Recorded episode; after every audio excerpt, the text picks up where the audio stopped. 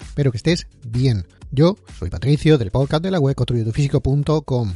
Pásate por la web, pásate por la web que tienes entrenamiento gratis, ahí tiene para que lo vayas haciendo. Puedes también tener mi propio entrenamiento, el que yo sigo, sí, uno muy bueno, con sus progresiones, con sus cosas, un entrenamiento simple para vidas complicadas, que no hay que vivir para entrenar, sino hay que entrenar para vivir. Eso es voy a, ya, la semana pasada es que me quedé así como diciendo, madre mía, cómo tenía los gemelos, que no podían salir del parking. Yo esperaba unas, unas agujetas tremendas, pero no hubieron agujetas. Básicamente fue una congestión tremenda que pilló porque no había, no había hecho gemelos específicamente desde hace tiempo. Digo ya para que lo sepa, por si te pasa, que sepa que puede ser eso. Porque la verdad me esperaba unas agujetas tremendas y no tuve mm, ninguna. Prácticamente, prácticamente ninguna. Y Hablando también de la, del, del, último podcast, que era buenísimo, buenísimo, de cómo tomar las medidas para saber cómo está progresando y todo eso así, estuve hablando mucho, por eso me ha venido a la cabeza, estuve hablando mucho de que es bueno tomar medidas, porque tomarte las medidas corporales para ver qué partes de tu cuerpo progresan más que otras, porque no funcionan todos igual. Hay una parte del cuerpo que aunque las entrenes igual, pues puede que no funcionen igual. no se desarrollan igual las piernas que los brazos y no es que los brazos se desarrollen más despacio, más rápido, no, eso va, mm, es genética, va que cada uno funcionamos de manera diferente, incluso digo, eh, no, no, tiene por qué cambiar de persona a persona, sino dentro de la misma persona hay partes del cuerpo que tienden a desarrollarse de una manera o de otra. Eso principalmente tiene que ver con el tipo de fibras musculares que compongan el músculo en sí que están mirando. O sea, como regla general, normalmente las piernas tienen más fibras lentas y la parte del torso tiene más fibras rápidas. Pero, por ejemplo, el hombro tiene más fibras lentas. Los gemelos, como te dije también, que lo tenía ya ahí a, muerte, tienen muchas más fibras rojas que ningún otro. De esto de las fibras musculares, me parece que ya hice un podcast. Aún así, tengo que hacer otro porque es bastante, bastante importante y, no sé si lo he tratado o no lo he tratado. Pero bueno, simplemente que sepas que eso, que tenemos diferentes tipos de fibras musculares.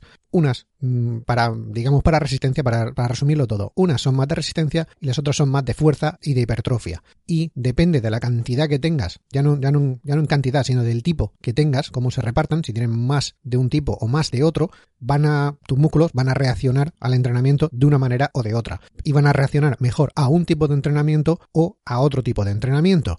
Y hecha toda, toda esta introducción, mm, tú dirás, vale, eso está muy bien, tengo diferentes, pero ¿cómo sé yo la cantidad de fibras que tengo de una o de otra o si me va mejor o peor? Bueno, pues uno sería eso, vamos a entrenar de esta manera que debería dar estos resultados y midiendo si progresas o no progresas, verás si los da o no los da, con lo cual pues tendrás una idea aproximada. Pero digo, cada uno tenemos diferentes cantidades de fibras de un tipo o de otro, no somos todos iguales.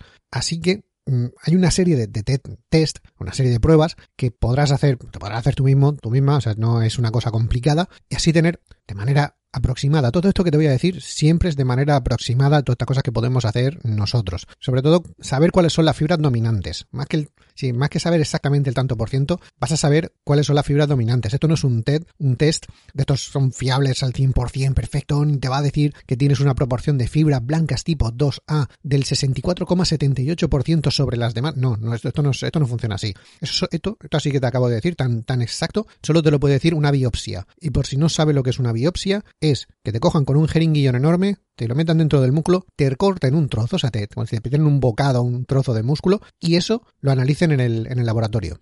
Si no es así, no se puede acertar tan al milímetro. Y aún así, no sé si se puede acertar tan, tan fijo. Un poco voy haciendo biopsia todos los días. Pero que para que. Madre mía, cómo está lloviendo. Bueno, para, para, para eso, para que veas. Mm, pero con este, con estos test vas a tener una forma bastante aproximada de cuáles son el tipo de fibras que predominan en tu cuerpo o en el tipo de en los músculos que vayas a hacerle el test. Y con esa información, pues ya podrás ajustar el entrenamiento que mejor se adapte a ti, elegir el entrenamiento que sepas que te va a ir bien o que te va a ir mejor o que se vea que te va a ir mejor o, saber que si pretenden mejorar, mejorar cualquier cualidad física para la que, no sé, genéticamente no te has diseñado porque no tienes el tipo de fibras perfectas, pues te va a costar más que otra persona.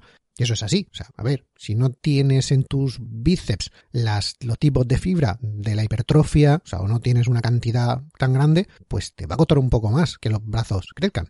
O al revés, si te da por corretear por el monte y dices, bueno, pues yo es que me gustaría, bueno, pues si tu proporción de fibras son de estas precisamente, de las de hipertrofia y no de las de resistencia, pues te va a costar más correr una maratón, por ejemplo. No sé, para que nos vayamos entendiendo. Y ya para ir entrando en materia, antes de que me liemos, te propongo, te voy a proponer un par de tests. El, el primero es el test del 80% de tu repetición máxima.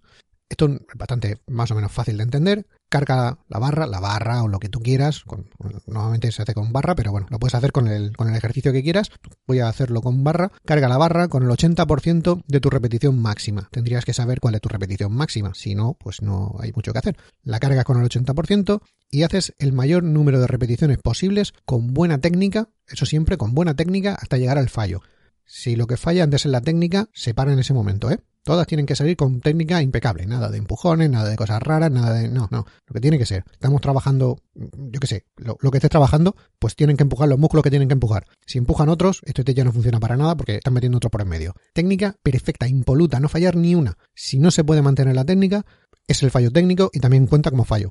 Si no, fallo muscular, cuando ya no, ya no se mueva más la barra.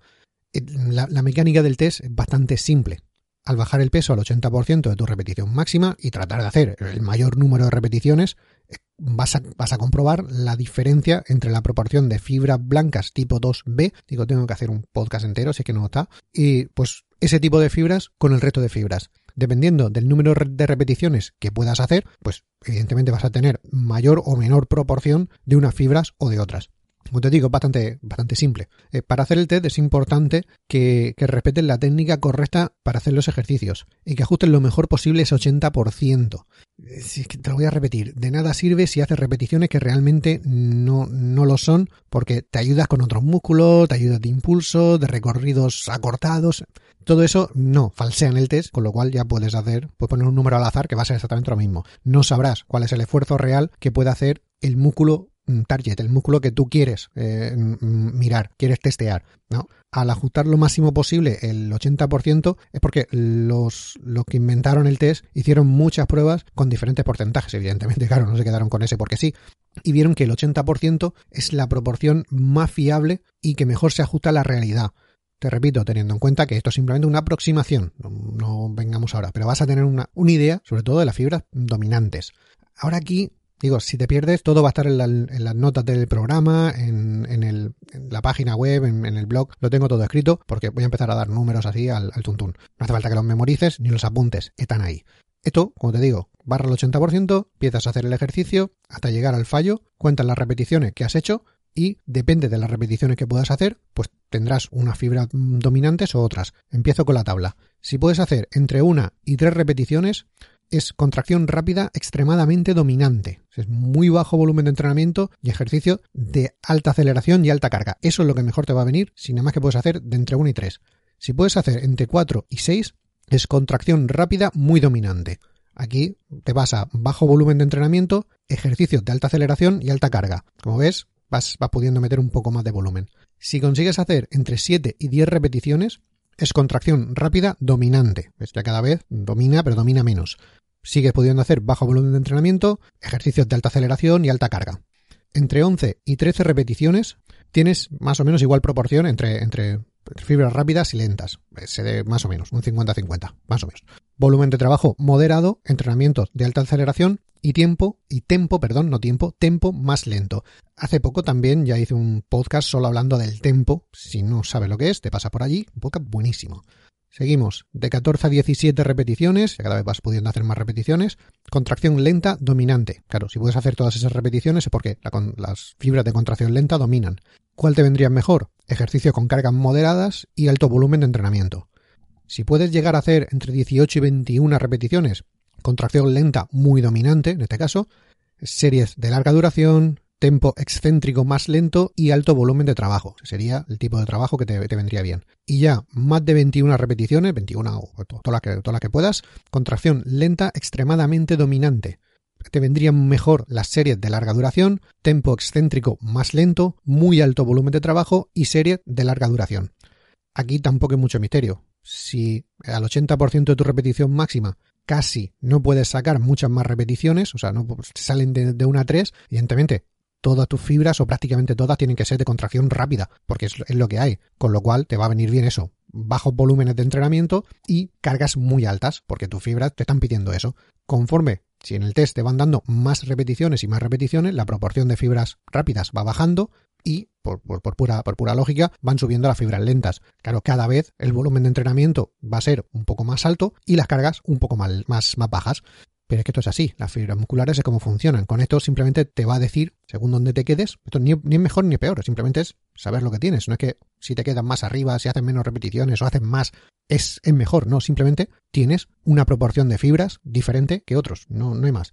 Incluso para mejorar, para mejorar los resultados de este test, eh, tendrás que incluir ejercicio para todas las partes del cuerpo. Eso sería lo suyo para saber en conjunto tu cuerpo cómo funciona. Y sobre todo que no estén relacionados muscularmente. No tendrás la misma dominancia de fibras en todos los músculos del cuerpo. O no tendrás exactamente la misma proporción. Eso varía de un músculo a otro y de una persona a otro ni te cuento. Así que repitiendo el test con diferentes ejercicios, o sea, para diferentes músculos, hará que puedas tener una idea global sobre la composición general de tu cuerpo y también sabrás si hay diferencias bastante notables entre, por ejemplo, el tren superior o el tren inferior. O sea, haces sentadillas y haces press de banca y sabes si más o menos están igual o, por ejemplo, por poner un ejemplo, tus piernas son mucho más resistentes, pero en cambio tu pectoral o tu parte de arriba, se hace dominadas o cosas así, no sé, o remos, tienen más, más proporción de fibras rápidas. Suele ser así. La parte de arriba tiene más proporción de fibras rápidas y la de abajo tiene más de fibras lentas. ¿Cuánta proporción o cuánta desproporción? Pues eso ya lo podrías, lo puedes ver haciendo el test en diferentes ejercicios. Te vuelvo a repetir que el test simplemente es algo que te va a salir para ti. O sea, que no es ni mejor ni peor tener una proporción diferente a otra. Pues simplemente que por genética, pues tú estás diseñado de esa manera, yo estoy diseñado pues de otra. Podría ser parecido o no. Y con esto te da una idea de más o menos qué tipo de entrenamientos te podrían venir bien o te salen más, a cuenta entrenar, porque vas a tener más beneficios, porque vas a entrenar ese tipo de fibras. Si de 100 fibras, 90 son de, de contracción rápida, pues si entrenas para esas fibras, joder, hay 90 fibras que se van a que se van a entrenar y se van a ejercitar bien. Si solo entrenas para las otras 10, pues evidentemente se van a mejorar, pero claro, la mejora de 10 contra 90 pues no es lo mismo. Por eso te digo que esto te puede servirte para eso así. Para, para, ir terminando con esto, una serie de ejercicios que suelen dar buenos datos, para que sepan más o menos lo que, lo que pueden ver, sería sentadilla profunda con barra trasera, la barra de, vamos, con barra en los hombros de toda la vida, extensión de cuádriceps, press de banca plano con mancuerna, press de hombro con mancuerna, remo con barra y elevación de talones sentado. O sea, con estos, son seis, sí, con estos seis, si lo haces, tendrás una, una idea global de todo lo que estás haciendo y te digo, vas a tener desde las piernas en general con la sentadilla, los cuádriceps con la extensión de cuádriceps, eh, banca, press de hombro y remo, pues ahí lo tienes. Pecho, hombros y espalda, toda la parte de arriba lo tienes y elevación de talones, pues los gemelos. Aquí no tiene, no tiene más misterio, esto es lo que, lo que sería. Digo, con, con esto, con este, estos seis ejercicios, con este test, vas a chequear cuádriceps, glúteos, mm, femorales, pectorales, del, deltoides y, músculos implicados en los movimientos de hombro, que hay un montón por ahí dentro, que también están. Los deltoides son solo los que se ven. Tríceps, bíceps, gemelos, dorsales y músculos de la espalda alta, que te digo, van casi que entre medio de los deltoides y los dorsales, pues todo lo que hay entre medio, también vas a ver. Eh, con esto, digo, ya puedes tener una idea de cuál es tu dominancia de fibras y así tener un poco más claro cuál es el entrenamiento o el tipo de entrenamiento que mejor se adapta a ti. Te vuelvo a repetir, que tengas un tipo, una proporción de unas o de otras, no es ni mejor ni peor. Es lo que te ha tocado en suerte por genética. Aquí poco más se puede hacer. Pelín se puede modificar, pero eso ya para cuando hable de, las fibras musculares. Segundo test, porque este solo es el primero. Es el test de profundidad de descenso en el salto vertical. Voy a repetirlo porque esto es test de profundidad de descenso en el salto vertical. Este test es también muy simple pero este tiene una peculiaridad, es que no se, te, no se puede aplicar uno mismo. No te lo puedes hacer a ti mismo. Te lo tienen que hacer. Esto no, no, no, no es que no funciona. Y de hecho, si sabes que lo estás haciendo, posiblemente tampoco salga bien. Este es un test que se, que se utiliza para, no eso, para evaluar a otra persona. Lo utilizan los entrenadores para evaluar a la persona que están entrenando. Y no lo podemos aplicar a nosotros mismos porque si sabemos lo que estamos buscando, puede que nos condicione a la hora de hacerlo. O sea, como mm, yo es que quisiera tener más tipo de esto y como sé que si hago esta cosa, lo, ya verás, está condicionado totalmente. Es complicado que esto te lo hagas tú mismo, pero bueno, te lo puedes hacer a un compañero y, oye, pues así el compañero estará feliz. Más que nada porque, porque sabrá su tipo de fibras. Aquí hay que ayudarnos uno a otro. Para hacer este test, se, digo, se le pide a otra persona, la que, se le vaya a hacer el test, eh, que, haga un salto vertical lo más alto posible. O sea, desde parado, que salte para arriba, a, través lo, lo alto que puede saltar. No tiene por qué saltar arriba de un cajón o arriba de algo. Simplemente es un salto vertical. Saltas y vuelves a caer en el, suelo. Pero tienes que, digamos, tocar con la palma de la mano lo más alto posible. Así de simple. La idea es que la persona crea que queremos saber lo alto que puede saltar. O sea, por eso no se, no se puede hacer a uno mismo, porque tú ya sabes lo que va a pasar, entonces no lo haces. Le dices simplemente, oye, quiero saber lo alto que puedes saltar. Da un salto lo más alto posible. Pero en realidad queremos saber cuánto baja para tomar impulso para dar el salto. O sea, lo alto que salte nos da exactamente igual. Lo que tenemos que fijarnos en es lo que se agacha para dar el salto para dar el salto lo más alto posible que pueda. Eh, se ha podido comprobar, eso cuando el que lo, que, llevaron el test ahí a, lo que hicieron el, test, eh, vieron que hay una relación bastante, bastante buena entre lo que se agacha una persona al hacer un salto vertical y a la velocidad que baja y lo rápido que hace el salto. Si, si, bien este test es algo menos preciso que el otro, el anterior es un poco más preciso, sobre todo porque, porque se puede medir de forma tan objetiva, o sea, el anterior era eso, era ponte el 80%, que es claro, Tienes una barra que pesa tanto, le quitas el 80% y empiezas a hacer repeticiones. Joder, todo eso es medible a muerte. En este se pueden ver los resultados con, con la con eso, con la apreciación del salto. Habría que grabarlo con una cámara, si puede ser cámaras lentas, para poder verlo bien, pero tampoco es en plan eso, tampoco es en plan, hay que montar un, tinglado raro con, con, una cámara de alta velocidad y dibujar una escala de distancias calibrada en la pared. Eso así como se hace de manera más profesional, pero Mm, bájalo al terreno normal y corriente, un móvil y ya tira. Cuanto más FPS grabe tu móvil, perfecto, para adelante. Y funcionaría perfecto. Eh, digo, ya sé que la escala en la pared está tan fácil como pintar con tizas una raya con un metro, o poner un metro al lado, o sea, ni más ni menos. Pero si el salto es muy rápido y para medirlo con exactitud necesitamos algo más, digo, si lo quieren medir exacto, exacto, eh, una cámara, ahora con los móviles buenas, una cámara que graba 60 fotogramas por segundo, vale, sería como lo mínimo. Después de eso, pues ya prácticamente con el ojo funcionaría igual. Incluso si llega a los 120 o más, sería la leche. Ni, no, no necesitas otra cosa. Ver lo que se agacha esa persona para coger impulso para subir para arriba. Así de fácil. Digo, dependiendo de la profundidad y de la velocidad a la que baje, si baja más rápido y sube, si baja como un muelle, pum, pum, o si baja mucho o baja muy poco, esas vas a saber qué tipo de fibra es más dominante en esa persona. A ver, te digo también, como antes, esto va a estar todo escrito. No hace falta que te estés aquí apuntando ni te acuerdes de todo. Te lo voy a, te lo voy a decir. Si el descenso muy profundo, más de la paralela, o sea, más de, los muslos paralelos al suelo, pues descenso muy profundo, más descenso lento, más conversión lenta entre descenso y salto, o sea, fibras lentas muy dominantes. si baja mucho, si baja despacio y la bajada y la subida es bastante lenta, las fibras lentas son dominantes. Uy, qué sorpresa, si todo lo hace despacio, pues las fibras lentas son las que dominan, pero es así. Si tiene un descenso profundo, sobre la paralela más o menos, ya se queda ahí, el descenso aún así sigue siendo lento y la conversión es lenta, las fibras lentas dominantes, ya, dominan pero menos descenso moderado a largo, ¿no? Ya no se queda ahí, descenso a velocidad media, ya va cogiendo velocidad, más conversión relativamente larga, igual proporción. Ya venimos con descenso corto, 45 grados de la, de la flexión de la rodilla, eso sería un, descenso corto. Descenso rápido, conversión rápida, fibra rápida dominantes. Y luego ya descenso muy corto, menos de ese 45, de esos, de esos 45 grados, más descenso muy rápido, más conversión muy rápida, las fibras rápidas son dominantes. Eh, para ir resumiendo un poco, si baja mucho y muy despacio, eh, las fibras lentas son dominantes. Cuanto menos baje y más rápido haga el, gesto de, tomar impulso, las fibras rápidas son más dominantes. Pues aquí tienes una cosa entre medias. Si te quedas entre medio, pues más o menos, más o menos. digo, está claro que este test no es perfecto, pues solo sabemos la fibra del tren, la del tren inferior, o sea, no hay mucho más. A lo mejor se podría probar haciéndolo con una, no sé, una flexión con palmada o algo así, a ver lo alto que puede subir. Entonces, pues todo es así. Pero bueno, normalmente se mide para el tren inferior, para corredores y cosas así. Aunque se ha visto una relación, digo, entre las fibras dominantes del tren inferior y las del resto del cuerpo. O sea que si en el tren inferior tienes un tipo de fibras, en el, vamos, no es normal que tengas una desproporción tremenda. Que sean, no sé, una, proporción de fibras lentas, lentísimas a, muerte en, las piernas y rapidísimas, super explosivas en, la parte del torso. Normalmente hay una relación. Hay diferencia, pero hay relación. Este es buenísimo también si lo quieres completar con el test de repeticiones máximas del 80%, si no, el otro se puede hacer, sobre todo si entrenas tú solo, que esto no lo podrás hacer. Y de esta forma pues ya tienes una aproximación bastante buena de cuáles son tus fibras dominantes. Y cómo están repartidas a lo largo del cuerpo. Casi que interesa también, también más saber cómo funcionan una con otra.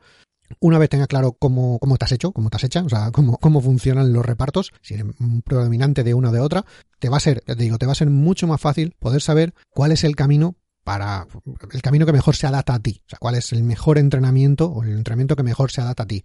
O por el otro lado, lo que te va a costar llegar a tus objetivos. Si eres muy dominante de fibras lentas, o sea, tus fibras lentas dominan en todos lados, la hipertrofia posiblemente no sea lo tuyo y la fuerza tampoco.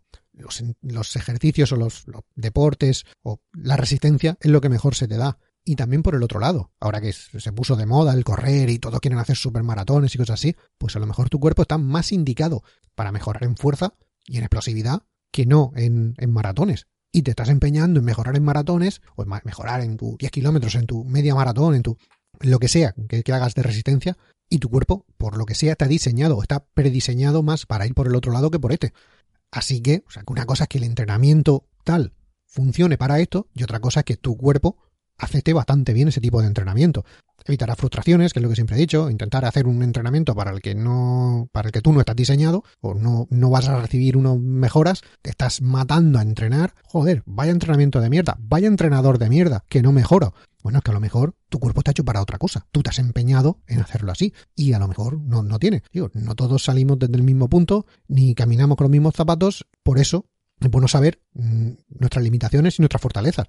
Así podremos saber cuál es el camino que, por genética tenemos marcado y cuánto nos va a costar si no queremos seguir ese, ese camino. Porque si tu cuerpo está diseñado para ser un poco más resistente que fuerza explosiva, si tú te empeñas en hacer fuerza, fuerza explosiva, vas a mejorar, sí, pero te, te, frustrará porque llevas entrenando como un loco, venga, machacándote, y ves que otro que prácticamente no hace nada, sí que mejora. Claro, pero es que a lo mejor esa persona sí que estaba más o menos diseñada para eso. Si tú entrenaras lo que mejor se te da, pues con menos esfuerzo mejorarías más.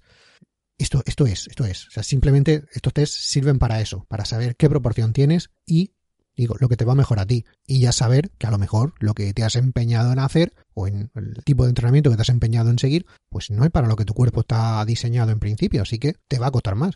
Mejorar, mejorarás, sí, pero te va a costar más que otros. Paciencia y es lo que hay. No te puedes comparar con otro que tiene otra genética diferente a la tuya. Eso es así. Y hasta aquí, hasta aquí el episodio de hoy. Te repito, todas estas tablas y todas estas cosas que son bastante intuitivas, pero si quieres los números exactos, notas del programa, está todo ahí escrito. Si no, pues te pasas por el blog, que también está escrito ahí. Está todo escrito, no hace falta que te pliegues ahí a apuntarlo. Si te ha gustado, pues, pues corazones, me gusta lo, lo, que sea que puedas hacer en tu aplicación de podcast y, y, listo, así sé que te ha gustado. Si quieres más, te suscribes, que normalmente voy sacando de estas cosas así, unos más técnicos, otros menos, llevamos un par de ellos técnicos. Y, y si aún así quieres más, ya te lo he dicho al principio, pásate, construyetufísico.com, entrenamiento gratis, hay unos cuantos ahí, mi propia rutina de entrenamiento, con sus progresiones y sus cosas. Y ya sabes, entrenamiento simple para vidas complicadas, que no hay que vivir para entrenar, sino hay que entrenar para vivir. Yo me despido hasta la próxima, un saludo y felices agujetas.